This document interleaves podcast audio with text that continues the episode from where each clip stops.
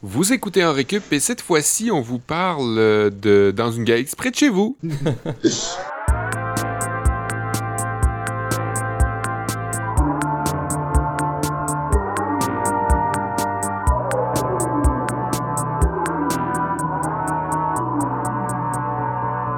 Bonjour, mes, mes amis. Oh boy. On va-tu commencer avec ça?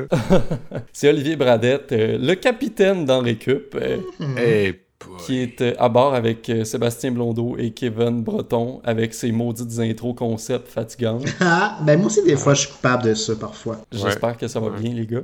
Oui, ça, Ouais, ça va. Seb, c'était un peu enfargé dans sa présentation, ça nous a beaucoup fait rire. oui. Dedans, c'est une galaxie? Ouais, c'est ça. Quand ça commence avec dans un titre, j'imagine que euh, les Claude Legault et Pierre-Yves euh, Bernard se sont souvent euh, enfargés la langue euh, dans le titre à, à que- à quelques reprises. Je peux bien croire. Genre, Ça me fait penser à ma prof de maths en secondaire 1 qui euh, nous parlait de calcul mental, puis elle disait Tu fais ça dedans ta tête. ça me faisait bien rire.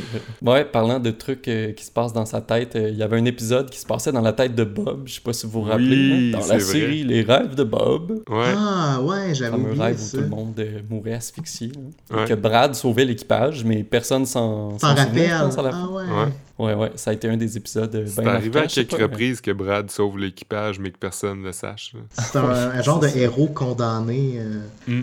condamné à détester. C'est vrai, c'est un des plus beaux personnages de la série.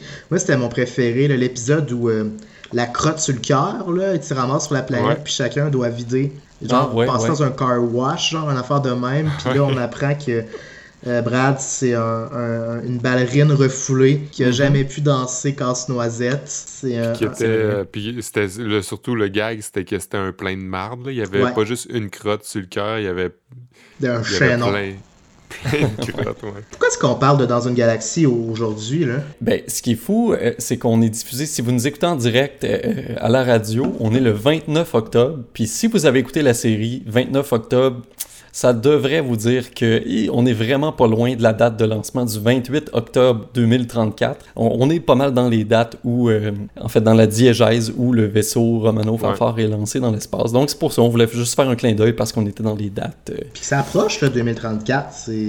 ben, mine de rien, tu sais, c'est dans un petit 14 ans. Puis, Ouais. euh, ouais, ouais, on va être encore là. On va, on va voir ça de notre vivant, si tout va bien. Euh, Et ça se peut que non c'est Ça va dépendre de l'équipage, en tout cas, je sais. C'est bien méta, tout ça. Ouais, exactement.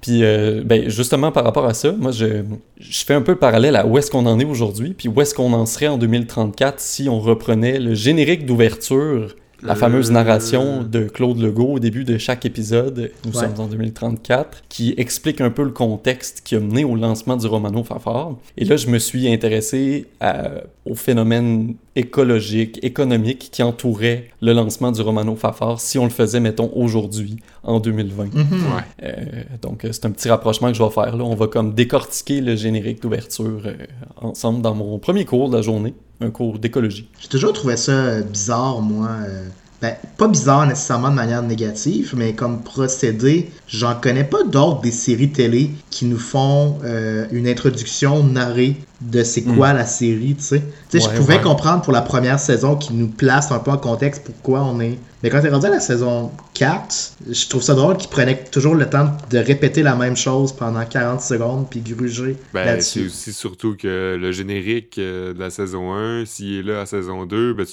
t'attends à le retrouver à saison 3, puis tu Ah, veux pas qu'il change à saison 4. Ouais. C'est devenu une signature aussi de, de la série, je pense. Là.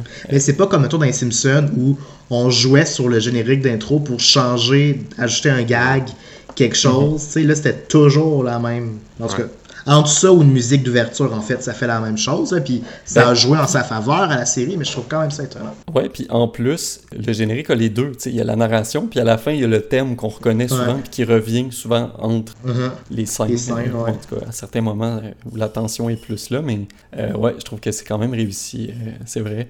Ensuite, on va passer avec. euh, c'est c'est Seb qui est en deuxième, euh, qui a un cours d'orientation. Ça va être quoi ton cours, Seb? Ouais, ben justement, Kev, tantôt, il se disait, euh, je sais pas si on va voir ça euh, en 2034, euh, mais il faut euh, se tenir prêt. C'est pourquoi j'ai essayé de faire une reconstitution pour savoir si on pourrait trouver des gens qui pourraient remplir les fonctions euh, à bord du Romano Fafard. Qui qu'on irait chercher? En 2020 aujourd'hui Qui serait le mieux placé pour être le pilote du Romano Fafard, le médecin du Romano Fafard, euh, Ah. le mercenaire pour remplacer Falbo hein, On connaît C'est vrai. Falbo. Pas l'oublier. Pas la, pas la, man- pas la, man- pas la marine, pas la... pas la Marani. Quelqu'un qui peut m'aider? Merci, ouais. Franchement, Kev. Ben là, Puis, c'est dur euh, à prononcer. Fait que c'est ça, c'est comme un cours euh, d'orientation slash euh, choix de carrière, mais c'est pas vraiment un cours parce qu'on va juste simuler euh, un équipage.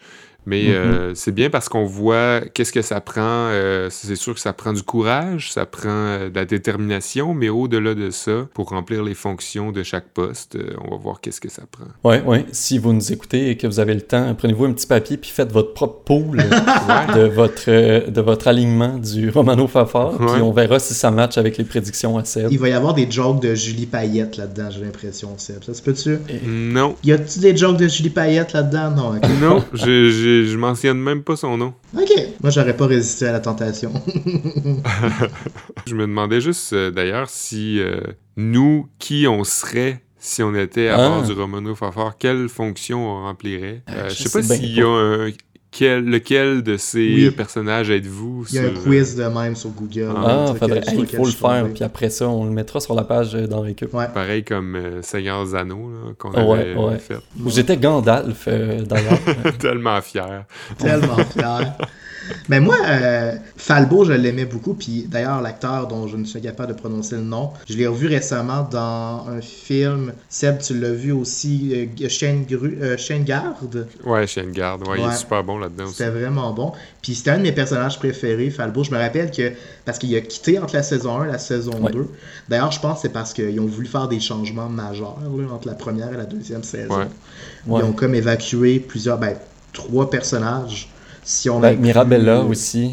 Euh, Ouais. ouais, Mirabella, moi, je l'aimais pas. Je trouvais qu'elle me tapait ses nerfs. Ouais. Ben, c'était pas le personnage le plus, euh, disons, facile à aimer d'emblée, Ouais, ben c'est sûr qu'elle avait, elle était aussi euh, un genre de bandit qui s'est- s'échappait. Je trouvais ça cool. Je trouvais Ouais. ça cool comme histoire. Mais c'est juste la façon de parler, la façon d'agir qui était un peu trop sur les nerfs à mon goût. Mais ça, c'est un- une préférence personnelle. Le- la comédienne, c'est Pascal Monpetit, je pense, qui faisait bien ça. Mais c'était juste la façon dont c'était amené que, que- qui, moi, me plaisait moins. Mais bref, moi, j'ai bien aimé, j'aurais aimé incarner Falbo, euh, qui a disparu après la saison.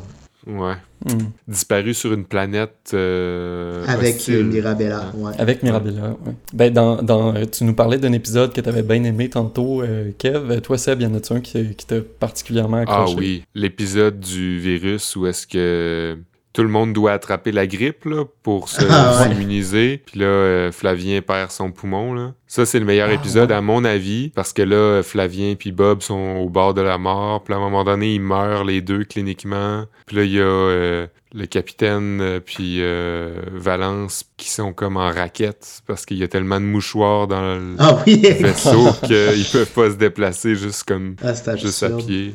Ouais. D'ailleurs, tu nous l'avais cité dans le cours sur personnage fictif. Tu nous avais demandé d'attribuer la situation quelque chose genre jamais ont été malades, moi, ou. Oui, oui, Ouais, c'est Bob qui disait euh, jamais été malade de ma vie. de ma vie. C'est ouais, dans cet épisode-là. hein. Ouais. Qui était question d'immunité collective. D'ailleurs, hein, ça a bien vieilli. c'est- Oui, c'est drôle. Ouais. Ouais, tu vois, dans le même genre de citation drôle de Bob, euh, c'est dans l'épisode 3 de la saison 2, quand Brad devient Linde, Ah oui. Ah, ouais, ouais. elle dit à Flavien, à Flavien puis à Bob qui sont des héros, puis Bob qui dit bah des héros, euh, ah ben jamais vu ça de même.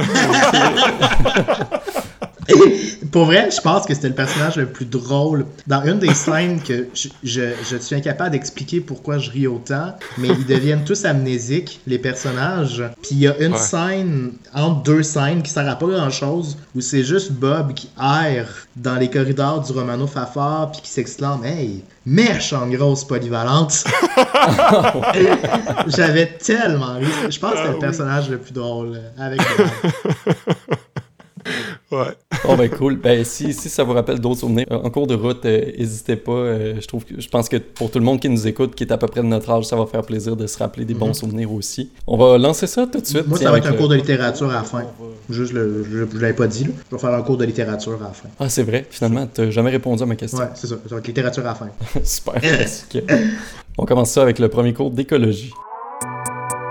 Fait que si vous êtes de notre génération, vous avez sans doute vu passer l'événement Facebook du 28 octobre 2034, départ du Romano Fafard vers les confins de l'univers, où il y a 97 000 personnes qui ont répondu présent. Je sais pas si vous, vous faites partie du nombre, Je les pense gars. que oui, de mémoire. Je me souviens plus.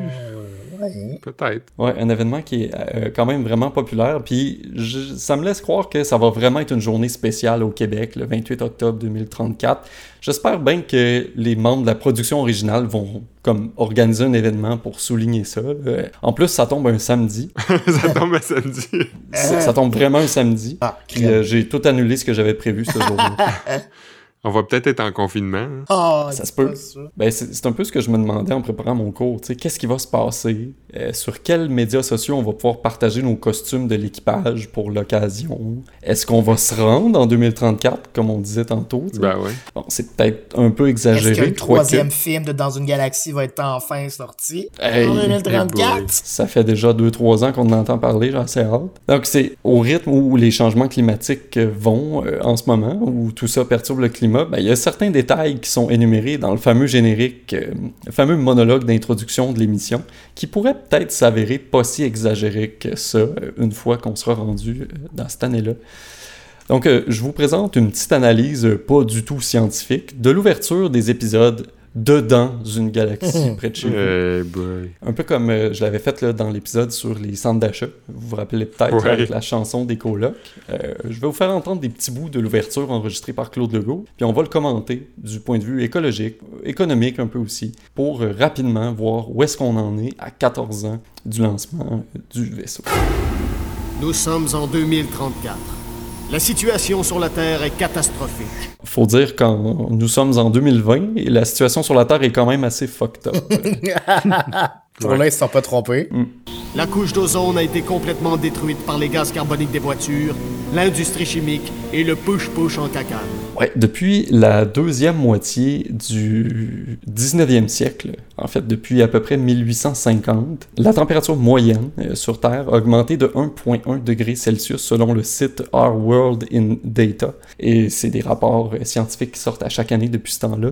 Et ce réchauffement-là est strictement dû aux activités humaines, selon le groupe d'experts intergouvernemental sur l'évolution du climat, le fameux GIEC dont on entend parler des fois dans l'actualité.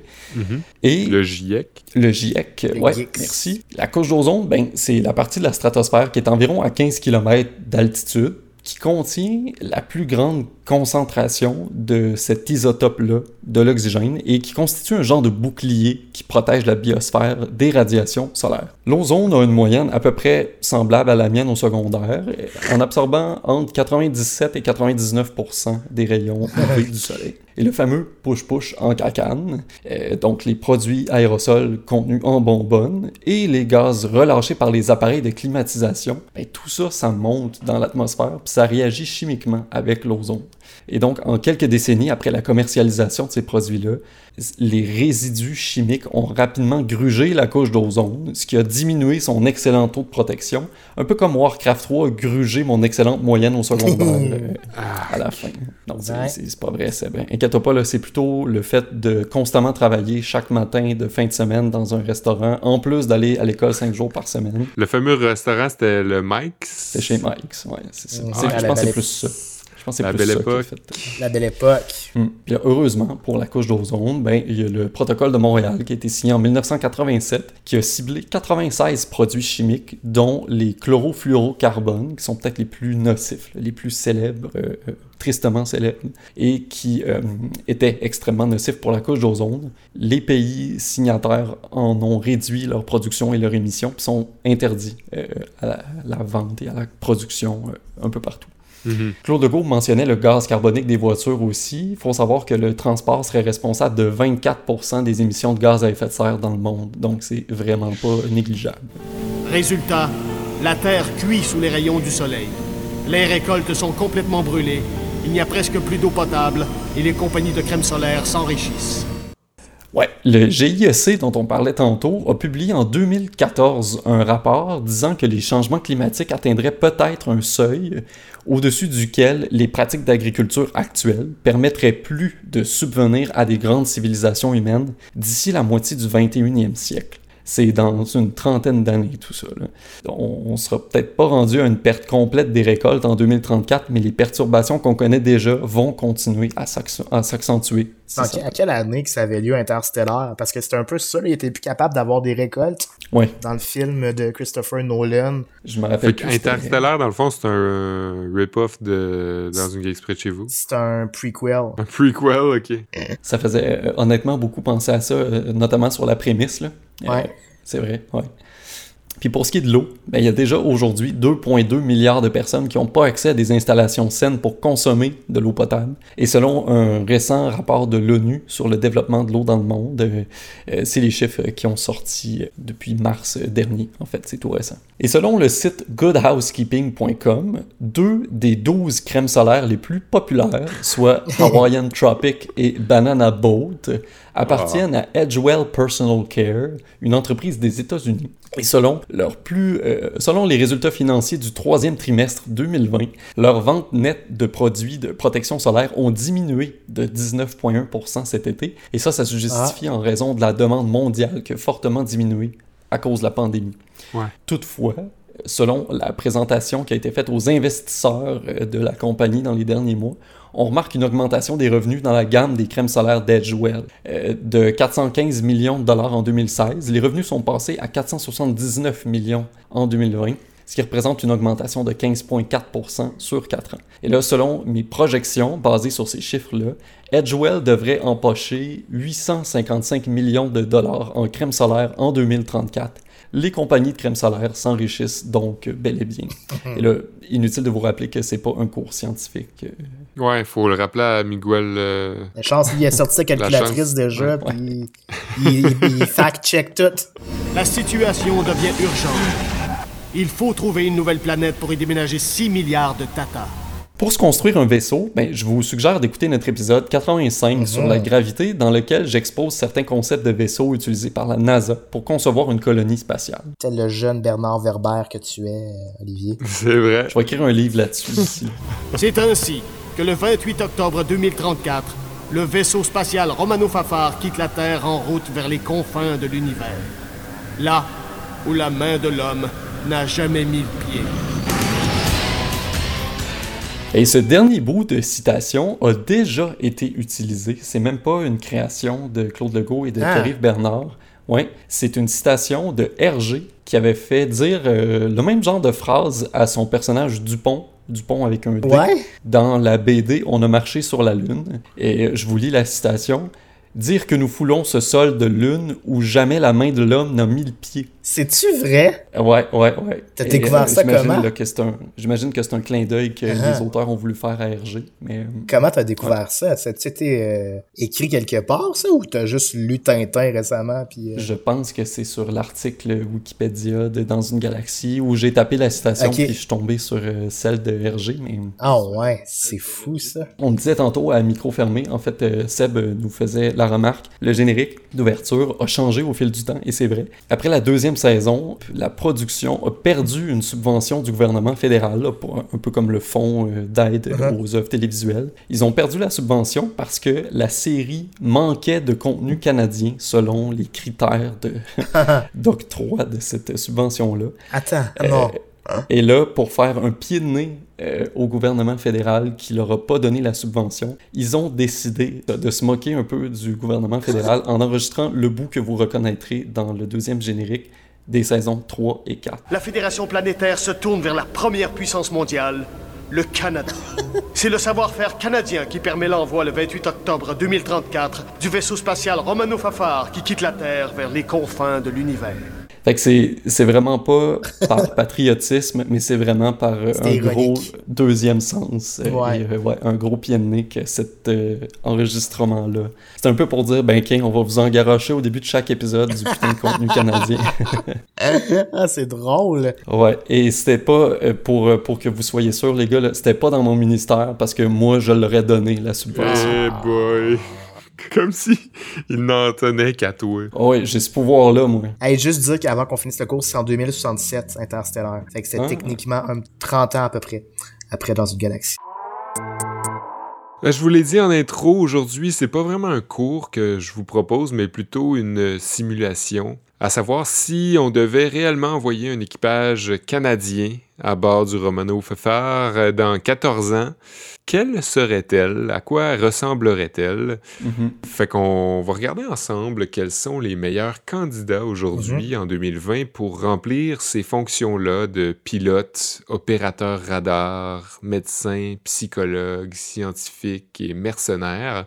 Parce que ça n'a jamais été clair comment les sélections ont été faites dans l'émission. Hein? On a juste vu à un moment donné, euh, avant de partir, euh, ils ont dû passer comme un examen pour genre une, Ouais. une espèce de semi-finale. Puis là, Brad, il triche. Ouais, c'est ça, dans l'épisode Brad triche, euh, bien évidemment. Puis je pense Bob remporte... Euh, non, c'est l'autre conducteur qui remporte, l'autre pilote. Puis euh, Flavien, Flavien. remporte pour euh, opérateur radar, mais il dit « je le veux pas si Bob est pas accepté ». Fait qu'on a vu qu'il y avait eu ça, mais on n'a pas su avant ça quels étaient les critères de sélection. C'est pas grave, moi aujourd'hui j'ai mes propres critères de sélection, je veux la- les meilleurs des meilleurs et j'imagine que c'était ça aussi pour eux. Donc pour effectuer mes recherches, j'ai utilisé le fameux site google.com et euh, j'ai commencé en écrivant Best Driver 2020. Fait que ça m'a sorti le Callaway Maverick angle de 14.25 degrés, peut claquer une balle de golf à 148.5 000 à l'heure. Ça, j'approuve. Ouais, c'est un bon mais euh, je m'y connais pas vraiment en golf, mais euh, c'était pas ça que je cherchais. Et bien évidemment, je me suis pris autrement, puis j'ai écrit Greatest Canadian Pilots of Intergalactic Missions on Romano 4. Et euh, tout de suite, ben, ça m'a sorti le désormais célèbre astronaute Chris Hadfield. Ouais. Connu pour son charme et sa bonne humeur, vous le connaissez aussi pour euh, ses services en tant que commandant de l'ISS, mais aussi pour ses compétences au sein de la Royal Canadian Air Force. Le problème, c'est que Hadfield a pris sa retraite à la fin de 2013 et Ben ouais. il va avoir genre 75 ans en 2034. Fait que ça laisse pas grand lousse pour Hadfield euh, et euh, ses petits euh, doigts aux commandes. Fait que je me suis rabattu sur le deuxième choix dans la liste, soit Jeremy Hansen, qui a 44 ans, et euh, lui aussi astronaute officiellement depuis 2009, et pilote de chasse euh, de CF-18. 44 ans, c'est jeune aujourd'hui. En 2034, ce sera pas nécessairement autant jeune-jeune, mais à date, c'est le meilleur qu'on a. Ouais, ça aurait pas pu être Marc Garneau non plus. Ben, je sais pas quel âge qu'il a, lui, mais. euh, Non. Sans vouloir me faire prophète de malheur, euh, ouais. Il est encore Ben, plus vieux ça. que Chris Hadfield. Puis euh, on demandera pas à Jacques Villeneuve, là, il est plus pilote. Là. Puis non, Marc Garneau, je viens de checker, il a 71 ans. Fait que euh, je mettrais pas les commandes entre ses mains. Ben, en c'est ça 2020. l'affaire, c'est que tous les grands euh, pilotes euh, ont qui ont montré qu'est-ce qu'ils pouvaient faire, ben ils l'ont montré, puis là, après, après, ils sont rendus vieux. Là. Ouais. Ils ont fait leur preuve. Leurs belles années sont derrière eux. Ouais. Sauf pour Jeremy Hansen. Ensuite, pour trouver le ou la meilleure psychologue, je suis allé chercher sur euh, Rate My Doctor, qui a répertorié les docteurs en psychologie ayant euh, les meilleurs commentaires. Alors, euh, avec euh, 75 commentaires, Clarissa Markel de Oakville, en Ontario, obtient un gros 5 étoiles quand même. Hein? J'espère qu'elle nous écoute. Et là, je cite le commentaire le plus aimé. Dr. Markel has been amazing for my son. She quickly gained trust and speaks to him in a way he can relate to. She is super responsive and truly cares not just about my son, but about us as a family. I would highly recommend Dr. Markel. Hey, Valence, Fait que ça fais tes valises. Ça dit ce que ça dit, ouais. fait que c'est, ça, c'est fait. Euh, ensuite, le meilleur médecin. Et là, pour la médecine, ben, j'aurais aimé dire euh, Roberta euh, Bondar, Mhm. euh, puisqu'elle est, euh, Olivier, tu la connais, elle est allée dans l'espace en 92. C'est la première Canadienne à avoir été dans l'espace. Exact, ben oui. Et aussi, plus concrètement, c'est la première neurologiste à avoir voyagé dans l'espace. Euh, c'est une euh, médecin euh, qualifiée, bien évidemment, si euh, c'est elle qu'on a choisi pour aller dans l'espace la première. Suite à ses missions, Bondar a travaillé ensuite en tant que chef d'équipe de euh, recherche en médecine spatiale et consultante pour des communautés scientifiques, médicales et entrepreneuriales. Puis là encore là, ben, le, le problème, c'est qu'elle aura 88 ans en 2034. Mais tu sais, l'espérance de vie va augmenté, Seb. En fait, Ouais. Peut-être que, peut-être que 88 ans en 2034, ça Ben, va je l'ai comme- calculé aussi. C'est pour ça que j'ai pas exclu euh, Hansen à 44 ans, Ouais, qui va avoir euh, 58 euh, en 2034. Mais bref, ouais. on va voir. On va voir. on, va- on se On se croise croise les doigts. Fait que sinon, en- en- sinon, je dirais euh, tout simplement n'importe quel médecin ferait l'affaire parce que de toute façon, Mirabella était même pas médecin au final, c'était une imposteur. À quoi Il y a plusieurs on- vrais médecins qui sont imposteurs aussi. C'est peut-être une autre. euh, Oh boy, éditorial, Oli. Oli, depuis une couple Ouais. de semaines, Oli, là. Politique. Il est, ouais, il est vraiment il est fâché. Il y a une graine sur le cœur ou il y a peut-être qu'il va falloir que tu passes dans le car wash. Ouais. Peut-être comme Brad. ouais, comme Brad. Après ça, ben, pour trouver le meilleur opérateur radar canadien, ça, j'ai j'ai trouvé ça tough parce que c'est pas un métier dont on entend beaucoup parler. Non, c'est vrai. Mais euh, en me basant sur euh, ce que je connais des aptitudes de Flavien Bouchard, ce que je sais qui, qui, qui, qui émanait, puis c'était quoi ses, ses meilleures compétences, ben, je me suis dit que ce serait sûrement un bon rôle pour Connor McDavid, hein, les gars? Hein? Yeah. Tu sais, Connor McDavid? en tout cas, Ouais. Qu'on pas dans l'œil, ça marche. Il y a compas dans l'œil. Je pensais que t'allais dire on pourra pas remplacer Flavien, fait qu'on va straight up renvoyer Claude Legault en 2034. Ça pourrait aussi, mais lui aussi va devenir vieux en 2034. Là. je pense que non. Je, je trouve qu'il a pas vieilli d'un ride. Je sais pas, c'est comme notre Benjamin Button. Eh. Je le trouve aussi fourrable aujourd'hui que. OK. Fait que maintenant, meilleur scientifique canadien. Euh, ah oui, euh, Kirsty Duncan, ministre canadienne des sciences et des sports, anthropo- anthropologue et géologue de formation. Elle a étudié l'évolution du climat au sein du fameux GIEC, Olivier, Ah ben tiens. dans les années où le groupe a reçu son prix Nobel en 2007, euh, justement pour cette recherche à laquelle elle a participé. Euh, son parcours est quand même impressionnant aussi. C'est une femme sérieuse et euh, super compétente et c'est pas pour rien qu'aujourd'hui elle est rendue ministre. Mais encore là, en 2034, elle aussi, Mhm. euh, elle aura 67 ans, ce qui est comme euh, Borderline. borderline. C'est pas si vieux, mais en tout cas, on, on- on verra. Sinon, ben, dans le cas, euh, dans le cas où on pourrait pas la choisir, j'ai mis euh, Martin Carly ou Jean-René Dufort en, euh, sur, le, sur le bench au cas où, en deuxième et troisième. Mm. Sinon, meilleur, meilleur mercenaire, c'est pas très original puisque on l'entend beaucoup parler dans les médias ces jours-ci, mais j'ai pensé qu'Ali Nestor ferait un bon candidat. Ex-champion Ouais. de boxe, aujourd'hui entraîneur d'arts martiaux émérite, euh, fondateur d'un organisme qui aide les jeunes défavorisés. Il a quand même une belle carte de visite. C'est lui qui a, entre Ouais. autres, entraîné Justin Trudeau pour son combat de boxe contre le Mhm. sénateur? Patrick Brazo en 2012 Qui a démoli. qui a démoli. Il a aussi entraîné plus récemment l'ex-maire de Montréal, Denis Coderre, Ah ben. qui a fondu et qui est, euh, qui est retourné sur la traque aussi. Là. Il- apparemment que côté santé mentale et physique n'était pas là. là. Donc, euh, je pense que pour toutes ces qualités-là, il serait peut-être même un meilleur mercenaire que Falbo, qui lui euh, avait peut-être euh, un peu des problèmes mentaux, Falbo. Là. Il était un peu agressif sur ses bords, quasiment dangereux pour l'équipage. Difficulté à se contrôler. Ouais. Et euh, ben pour finir, pour le capitaine, euh, j'ai pas trouvé. Le poste reste ouvert, donc euh, je vous demanderai euh, à tous et à toutes de nous écrire, de nous faire parvenir votre candidature à enrecup.gmail.com. C'est super cool. Bon exercice. C'est tout qu'un Dream Team que Seb nous a monté là, dans son cours d'orientation. Mais moi, je pense que Julie Payette, comme capitaine, elle tiendrait ça serré, cet équipage-là. Puis elle a de l'expérience dans l'espace.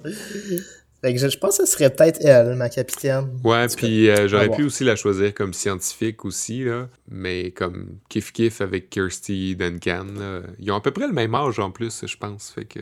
Sinon, Connor McDavid comme capitaine aussi. Déjà, quand tu es capitaine des Warriors d'Edmonton ou capitaine d'un vaisseau spatial, hein, Même affaire. en espérant que ça aille mieux pour le vaisseau spatial que pour les Warriors. Oh, Oh, en espérant que le vaisseau fasse les séries. ok, c'est à mon tour. Ah ouais. hein. Hey, ce podcast-là devient juste une, une d'histoire de sport. Ouais. ouais.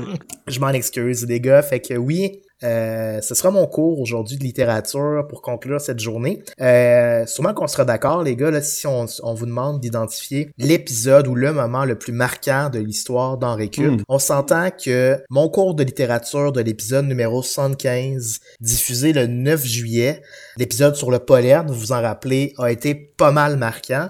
Est-ce que vous vous rappelez de quoi je vous avais parlé? Non, C'est un épisode où t'étais même pas là. je pense que t'étais même pas là. Non.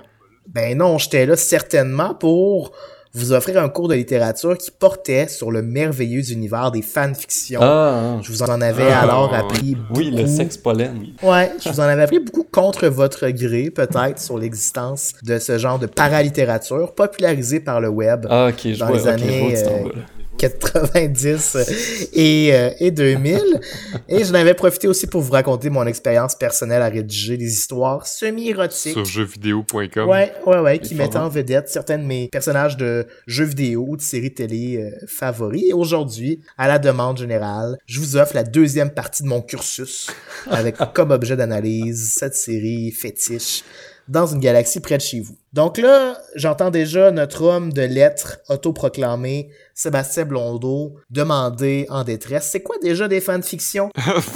Ben, Seb prend des notes. Des fanfictions, comme le nom le suggère, hein, c'est des écrits fictifs euh, rédigés par des fans qui vont emprunter en uni- à un univers qui existe déjà, comme Star Trek, Harry Potter, Le Seigneur des Anneaux. Au départ, c'était assez marginal, mais comme je vous avais déjà dit dans l'épisode sur le pollen, ça a été comme porté au grand jour grâce au succès international de Fifty Shades of Grey, qui au départ, j'aime bien le rappeler, était une fanfiction inspirée de la saga Twilight. Euh, pourquoi c'est si populaire encore aujourd'hui en 2020 Ben, c'est que ça permet à des auteurs de s'approprier des personnages, un univers et de produire un récit sur mesure à son goût. Donc habituellement, c'est pas rédigé à des fins commerciales du tout, mais seulement pour se faire plaisir et se permettre de matérialiser certains fantasmes d'auteurs des fantasmes qu'on pourrait pas voir à l'écran pour plusieurs raisons, soit des restrictions budgétaires, comme par exemple, on pourrait pas imaginer euh, une scène de guerre intergalactique dans une galaxie près de chez vous qui serait réaliste parce que à cause des limites de la télévision québécoise, Ben, par surtout exemple. euh, quand on n'a pas de subvention du fédéral. Ouais. Ben voilà, Ali. Mhm. Tu passeras le message à tes collègues. On pourrait pas non plus, ben tu sais, par exemple, si le public cible, c'est pour les 12-13 ans, ben tu vas pas aller dans des histoires trop violentes ou trop érotiques. Ou encore, quand une production est annulée puis des, des auteurs, euh, des fans restent sur leur fin, ben ils vont pouvoir se réapproprier l'univers et le mettre euh, à leur goût du Mhm. jour. Euh, ou sinon, par exemple, si j'aimerais que, par exemple, que tous les personnages de l'univers de l'univers d'ici deviennent subitement homosexuels, ben je pourrais utiliser la kryptonite rose qu'Olivier nous a présentée dans un épisode qui portait bizarrement autrement sur l'argent, Oui. euh, qui a le pouvoir de renverser l'orientation sexuelle Ça des portait gens. sur l'argent. Puis Ouais, ouais. Ouais. On voit qu'Olivier avait un petit peu dérapé dans cet épisode-là. Comme vous dites là, ça fait une couple de semaines que je dérape un peu. Mais on vous suggère d'aller écouter cet épisode-là, qui est peut-être le deuxième moment le plus marquant de l'histoire d'Henri Cube. Probablement, oui, puis pour avoir un meilleur contexte de ce que je viens de vous raconter sur la kryptonite. L'épisode 88. c'est aussi le moment où on expliquait à Seb c'était quoi la kryptonite. Là, moi, j'ai bien aimé Seb quand je t'expliquais que c'était comme l'amiante de la Terre. Bref, grosso modo, des fanfictions, c'est une manière d'établir sa perspective sur un monde, de la partager avec sa communauté, et c'est pas toujours, mais c'est souvent, disons, très cochon. Et même si c'est moins répandu dans le monde francophone, ben les séries du Québec échappent pas aux plumes de nos auteurs en herbe avec des fantasmes, et ça inclut la série Dans une galaxie près de chez vous. C'est pas la seule série qui a été victime ou l'objet de fanfiction. J'ai bizarrement trouvé beaucoup d'écrits sur District 31 et Unité 9 euh, sur Internet euh, qui souvent mettent aussi en scène des scènes euh, très, qui mettent aussi en relief des scènes très érotiques. Et dans une galaxie de près de chez vous, ben c'est tout à fait euh, naturel euh, qu'il y ait des fanfictions parce qu'à la base, c'est un peu une pastiche de Star Trek, Ouais. cette série-là. Ouais. Mais ça, tu trouves ça, tu trouves ça sur le dark web, ça? Les fanfictions, non, genre deux clics, puis j'ai eu une liste innombrable. Trouve ça dans ses dossiers. Ok. Ouais, dans mes propres dossiers, mon juste chercher dans ses dossiers. J'ai fait disque C, Kevin, ne pas ouvrir, ne pas ouvrir, sérieux. Puis là, j'avais tout...